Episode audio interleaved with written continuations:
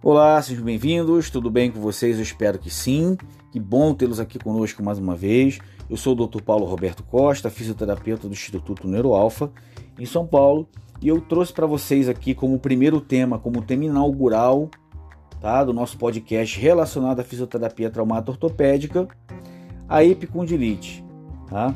A epicondilite ela é um tipo é um tipo é um tipo de acometimento que leva muitos pacientes ao nosso consultório, tá? Então, alguns pacientes nos procuram é, recorrentemente com esse tipo de acometimento. Então, a gente vai falar sobre isso hoje, esse é o nosso assunto, como eu disse. Então, a gente vai explicar o que, é epicondilite, como identificá-la e como tratá-la, tá? Para que você, paciente que está nos ouvindo, tenha maiores subsídios para que você possa ter uma decisão melhor sobre o seu tratamento, para que você possa ter uma orientação maior acerca do assunto. E para você, colega, que está nos ouvindo também nesse momento, para que possamos acrescentar algo em, em seu conhecimento e você possa abordar o seu paciente de uma maneira melhor e aí consiga sanar esse problema que o paciente está trazendo para você. Tudo bem? Então vamos começar aqui. O que é epicondilite? Né? O termo atual é epicondilalgia, tá? comumente é chamada de epicondilite, mas o termo atual é epicondilalgia, que é uma inflamação dos tendões do cotovelo que atinge parte da população adulta e que causa dores de intensidades variadas, ou seja, cada um tem a sua. Né? Então cada um usa o seu corpo à sua maneira, se comporta é, à sua maneira em relação ao seu corpo. Tá? Então isso vai dar essa variação de intensidade de dor de indivíduo para indivíduo. E a gente vai abordar hoje aqui as duas formas existentes de hipocondilalgia, que é a lateral, que é conhecida como cotovelo do tenista, e a medial, que é conhecida como cotovelo do golfista. Tá bom? Vamos começar falando aqui sobre a epicondilite lateral, epicondilalgia lateral, que é a causa mais comum de dor lateral do cotovelo, tá? Então, assim, é, ela comete cerca de 3% da população, principalmente pessoas entre 35 e 50 anos. São aquelas pessoas ali que estão na faixa economicamente ativa, sabe? E ela é considerada uma lesão por sobrecarga de tendões extensores do braço, do antebraço, melhor dizendo, que se fixam, se fixam exatamente no cotovelo ali na região do epicôndilo lateral, tá? Então os sintomas é, desse, desse tipo de lesão de acometimento, ele pode, é, em alguns pacientes, em torno de 20%, persistir por mais de um ano. Né? De, devido à individualidade, uns vão ter esse tempo, outros menos, ou, outros vão ficar tendo a dor indo e voltando, né? a dor vai sumir de repente, sem que ele faça nada, mas essa dor ela vai nesse grupo de 20% de pessoas, ele vai persistir por mais de um ano, esse tempo mais ou menos aí. Então, como eu disse anteriormente, né, apesar de ser conhecida como cotovelo de tenista, indivíduos não praticantes desse esporte também são acometidos, né? Porque eles realizam movimentos repetitivos, né, com extensão de punho e dos dedos, né? E essa característica, né, de sobrecarga, é uma sobrecarga diferente, por tensão excessiva, por, por contração principalmente isométrica ali, excessiva e um, um segmento é, do, do, segmento do cotovelo e você fica numa posição durante muito tempo ali sentado, por exemplo, que, né? Então eu estou falando especificamente desses profissionais que ficam muito tempo submetidos a um comportamento de ficar sentado frente ao computador, digitando por muito tempo, numa cadeira, numa cadeira ruim, num ambiente de trabalho inadequado ou às vezes até é bem, economicamente falando, é bem adequado, só que é, devido a essa característica individual de cada um, é, ele, o paciente acaba desenvolvendo dor de, dependendo de algum tempo, a intensidade do trabalho, se tem mais ou menos trabalho, isso tudo pode colaborar para que o paciente desenvolva esse tipo de acometimento, né? Então, é, a epicondilite lateral é uma, uma das causas de afastamento que já se tornou até caso de saúde pública no Brasil e no mundo, afasta muitos profissionais de suas atividades laborais por conta desse tipo de acometimento. Então a gente fisioterapeuta, a gente tem essa esse dever de, de intervir, né, e, e, e colaborar não só com a vida do paciente, mas também acaba colaborando com, com, com o sistema econômico, né? Você que, por exemplo, pode escolher trabalhar com ergonomia, né? Você oferecendo para o seu paciente um, um, tratamento mais adequado, você aumenta a produtividade da empresa, então você diminui o índice de afastamento desses funcionários por conta desse tipo de lesão. Né? Então você que escolheu trabalhar com ergonomia dentro de empresa, um fisioterapeuta que trabalha com, essa, com essas adequações ergonômicas, pode olhar por esse prisma aí, oferecendo esse melhor, é, um, um, melhor atendimento, um foco mais, mais preciso sobre, sobre esse tipo de acometimento com o paciente, melhorando essa produtividade, como eu disse, da, da do, da empresa por conta do não afastamento desse funcionário, tá? E a epicondilite medial, né, ela é conhecida como, como eu disse, como cotovelo do golfista, ela comete praticantes do golfe, né? Por isso que ela, ela tem esse nome, né? assim como o tenista tem. Mas ela também acomete, por características próprias do esporte que essa pessoa pratica, praticantes do remo, do beisebol, do futebol americano e, e pacientes de alguns esportes, por exemplo, como que, que atuam na musculação, que é o alterofilismo, por exemplo, e o fisiculturismo que utiliza a sobrecarga para ganho de massa muscular. Então, assim como epicondilite lateral, a sobrecarga na articulação ela é muito nociva.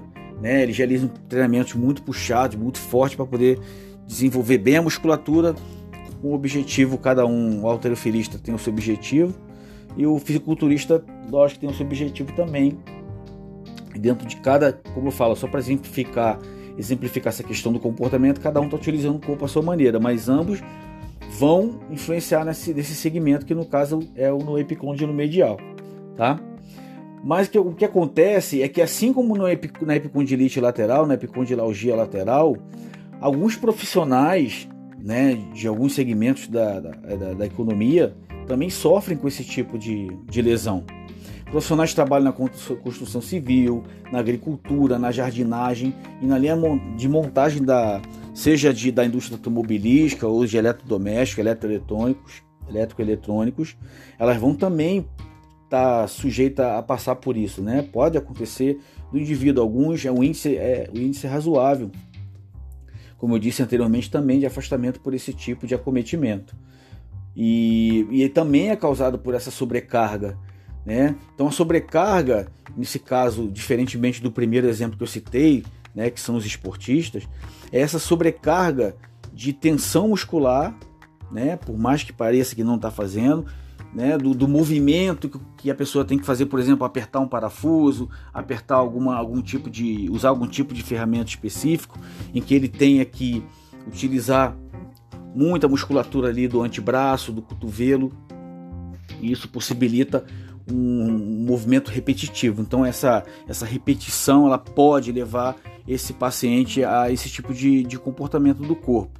Em alguns casos, no caso do, do, da epicondilite medial, da epicondilalgia medial, o paciente ainda pode desenvolver outro, outro tipo de, de, de, sintomatologia, que é o formigamento, né, conhecido como formigamento, que é a parestesia, né, e perda de força. Alguns pacientes têm até perda de força, porque sentem dor e aí vão, vão perdendo a força no segmento do, do antebraço ali, tá?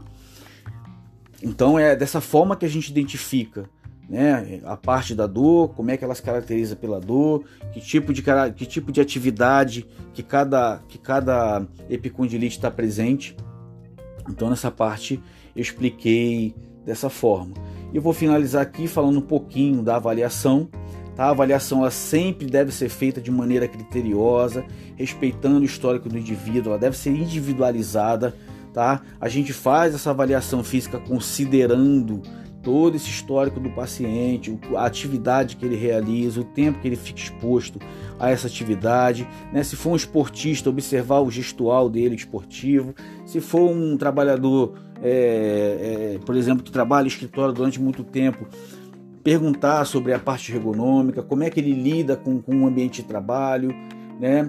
A gente tem que levar em consideração também fatores biopsicossociais, porque a dor pode ter uma relação com o comportamento do indivíduo, como eu disse, mas esse comportamento social. Então, se ele está submetido a um nível muito grande de estresse, é, essa epicondilite, por exemplo, ela pode não, não vir, né, não ser decorrente dessa sobrecarga no cotovelo por conta do uso do antebraço ali. Ela pode ter uma, uma outra origem, pode ter uma origem cervical, pode ter uma origem de algum músculo que vem que vem do ombro. Então, alguns músculos que saem ali do, do braço e se inserem na região do epicôndilo, né? Então a gente tem que observar, fazer essa avaliação um pouco mais global para que a gente possa levar o nosso paciente e você paciente que está tá nos ouvindo agora, que está me ouvindo agora, ficar atento a esse tipo de, de, de, de, de, de noção que, que eu estou passando para vocês aqui, para que vocês procurem sempre o melhor lugar. Então essa avaliação tem que ser feita dessa forma, individualizada, criteriosa, respeitando a individualidade da pessoa, do paciente que está ali se apresentando para a gente, é, para que a gente possa estabelecer a melhor conduta de trabalho. Isso vai facilitar, né? Você avaliando dessa forma, você sendo avaliado dessa forma, vai facilitar, muito o seu tratamento. E a gente vai adequar o seu tratamento de acordo com o que você precisa, não de acordo com o que é aplicado na massa de pacientes. Tá? Então, assim, os recursos que a gente mais utiliza na fisioterapia, né? A gente pode utilizar a termoterapia, a eletroterapia, a liberação miofascial, o alongamento, exercícios específicos, né? Visando trabalhar um melhor equilíbrio dos músculos envolvidos ali na, na, na, na função, de acordo com a função é, que o indivíduo tem na vida. Então, se o paciente é um esportista, a gente vai trabalhar as musculaturas pertinentes ali é, relativas a, a, a, ao paciente, ao esportista. Se a pessoa tem um, um trabalho é, braçal, se ele trabalha na construção civil, trabalha na jardinagem, como eu disse, a gente vai trabalhar de acordo com, com a função que o paciente ocupa. Tá bom? Eu espero que esse podcast de hoje, inaugural, com um tema definido, seja de grande valia para vocês. A, gente aceita é, sugestão de temas aqui, tá? Então deixa qualquer coisa, deixa um recado para a gente lá no contato arroba neuroalfa.com.br que a gente vai ter a maior satisfação de produzir para vocês conteúdo de qualidade para que vocês possam usufruir disso e melhorar você paciente, melhorar a sua decisão, seu poder de decisão em relação ao seu caso e você colega facilitar o seu atendimento no dia a dia com o seu paciente. Um grande abraço, fiquem com Deus e boa sorte para todo mundo.